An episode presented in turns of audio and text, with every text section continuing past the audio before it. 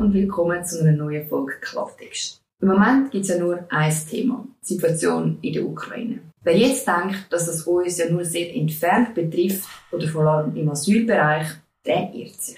Es ist für die Geschichte der Schweiz ein Meilenstein und das muss sich jeder und jede bewusst sein. Entscheid, die unsere Regierung heute und in näherer Zukunft wird treffen müssen, wird die Außenpolitik der nächsten Generationen prägen. Ich rede aktuell von der Frage rund um die Schweizer Neutralität. Wer nicht unter einem Stein lebt oder sich nur sehr auf die Schweizer Politik interessiert, weiß, wir sind ein neutrales Land. Aber was heißt das eigentlich? Wie ist das entstanden und vor allem, was bedeutet das für die aktuelle Situation? Wichtig sind zuerst mal zwei Kennzeichen von unserer Neutralität. Wir haben eine sogenannte dauernde, also auch eine bewaffnete Neutralität. Dauernd heisst, dass wir in jedem Konflikt, jetzt oder in Zukunft und egal welche Parteien daran beteiligt sind, neutral sind. Bewaffnet heisst, dass wir unsere Unabhängigkeit können verteidigen können. Das klingt jetzt zuerst mal recht banal, aber ist ziemlich wichtig. Man kann nicht neutral sein und dann einfach das Gefühl haben, man kann sich zurücklehnen und alle lassen einen in Ruhe. Klar, in einem naiven Denken geht man davon aus, dass einem eh niemand etwas Böses will. Aber wenn einem dann mal jemand etwas Böses will und man sich nicht verteidigen kann, ja, dann kostet deine Neutralität sonst Häppchen. Unsere Neutralität ist ein zentraler Grundsatz von unserer Außenpolitik und unserer Sicherheitspolitik. Grundsätzlich ist aber unsere Neutralität vor allem ein Mittel, zu möglichst viel staatliche Unabhängigkeit zu garantieren. Das ist auch ein Grund dafür, wieso das Neutralität nicht konkret in unserer Bundesverfassung steht, sondern nur der Kompetenzen der Bundesversammlung und vom Bundesrat erwähnt ist. Wir als Schweiz sind auch nicht völkerrechtlich verpflichtet, den Status der Neutralität in alle Ewigkeit aufrechtzuerhalten. Wir haben das sozusagen selber ausgewählt, haben aber keine Verpflichtung dazu. Entsprechend ist die Neutralität für uns auch nie wirklich ein starres Konstrukt gewesen, sondern mehr Mittel zum Zweck für unsere Interessen. Es ergibt auch absolut Sinn, wenn man die Zusammensetzung von der Schweiz anschaut, dass wir mit unserer Diversität, wo wir nun mal in unseren Landesgrenzen per se haben, gegen aussen am besten neutral sind. Ich bin keine Historikerin und wer sich für die ganze Geschichte hinter unserer Neutralität interessiert, der findet sicher tiefgründigere Filme auf YouTube zu diesem Thema. Ich habe auch immerhin meine Masterarbeit zu der Wirkung von der Neutralität geschrieben, also so vor hinter dem Mond, lebe ich bei diesem Thema nicht.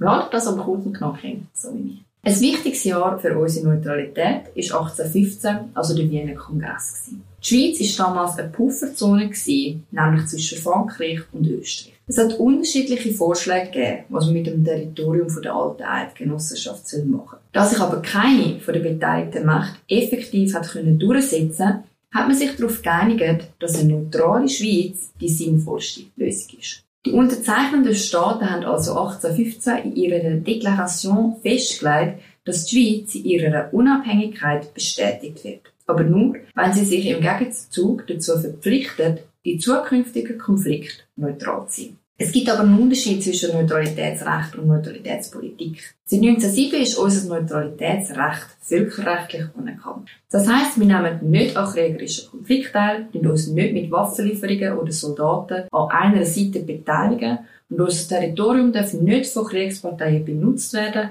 und wir treten kein Militärbündnis bei. Sprich, wir dürfen zum Beispiel keinen amerikanischen Stützpunkt in der Alpen bauen. Neutralitätspolitik ist dagegen etwas anderes. Das gilt in Friedenszeiten. Es ist das vorher erwähnte Mittel zum Zweck, wo eben auch aktiv darf sein, sich den Umständen anpasst und eine gewisse Flexibilität in der Umsetzung zu haben. Sprich, der Interessen der Schweiz dient. Was jetzt aber in der aktuellen Situation wichtig zu verstehen ist, sind zwei Sachen. Erstens, Neutralität und Teilnahme an Sanktionen sind miteinander vereinbar. Das war ein grosser Diskussionspunkt aktuell, ob wir als neutrale Schweiz Sanktionen gegen Russland mittragen dürfen. Das ist ganz klares Ja. Wir als Schweiz haben ein grosses, eigentlich das grösste Interesse überhaupt daran, dass eine kollektive Sicherheitsordnung funktioniert. Was heißt das? Es ist in unserem Interesse, dass das Völkerrecht und Gewaltverbot gegenüber souveränen Staaten funktioniert. Sind kleine Staaten einfach grosse Staaten ausgeliefert, dann sind wir die Ersten, die untergehen.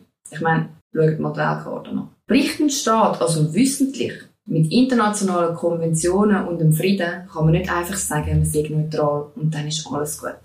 Unser Neutralitätsverständnis erlaubt es ganz klar, sich in so Situationen auf der Seite vom Frieden zu positionieren. Zweitens, Unsere Neutralität ist, wie erwähnt, in unserer Bundesverfassung weder als Zweckartikel noch als außenpolitischer Grundsatz verankert. Es heißt lediglich, dass Bundesrat und Bundesversammlung Maßnahmen zur Neutralität der Schweiz ergreifen. Das heißt konkret, in der Verfassung tatsächlich erwähnte Ziele wie Menschenrechte können höher gewichtet werden.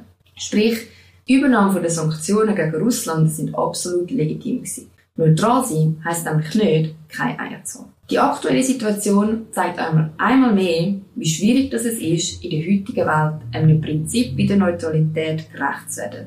Ich muss zugeben, auch ich bin hier und her gewesen. Einerseits ganz klar der Fakt, dass man als demokratisches Land nicht einfach zuschauen kann, wenn ein Land mit 40 Millionen Einwohnern, ein souveränes Land mit funktionierenden Strukturen, einfach eingenommen werden soll, wegen einem Typ, der vermutlich zu viel bei Blanche aufgelesen hat. Man kann sich nicht die Welt einfach so machen, wie sie einem gerade gefällt. Genauso wenig kann man in so einer Welt einfach sagen, das sage ich halt nicht. Andererseits habe ich mir auch überlegt, was es dann tatsächlich für unsere Neutralität bedeutet, wenn man sich ja irgendwie doch positionieren muss. Kann man ein Prinzip aufgeben, das in unserer DNA ist? Ich bin froh, stecke ich nicht in der Haut von unserem Bundesrat. Es war ein weitreichender Entscheid für unsere Generation, die uns vor allem zwei Sachen vor Augen führen soll. Erstens, Entscheidungen sind nie einfach und es können auch nie alle zufrieden sein. In extremen Situationen muss man Entscheidungen treffen, die weitreichend sind. Und weitreichende Entscheidungen sind eben genau kein Kompromiss, wo auch noch der hinter allerletzte super finden kann. Und zweitens, als kleiner Staat ist Neutralität nichts wert, wenn man sich nicht verteidigen kann. In Friedenszeiten ist immer alles rosig. Es ist aber auch im Familienleben immer alles rosig, bis es ums Erbe geht. Bei den Staaten ist das nicht anders. Wir können gespannt sein, wie es weitergeht und ich freue mich auf die nächste Folge. Warte,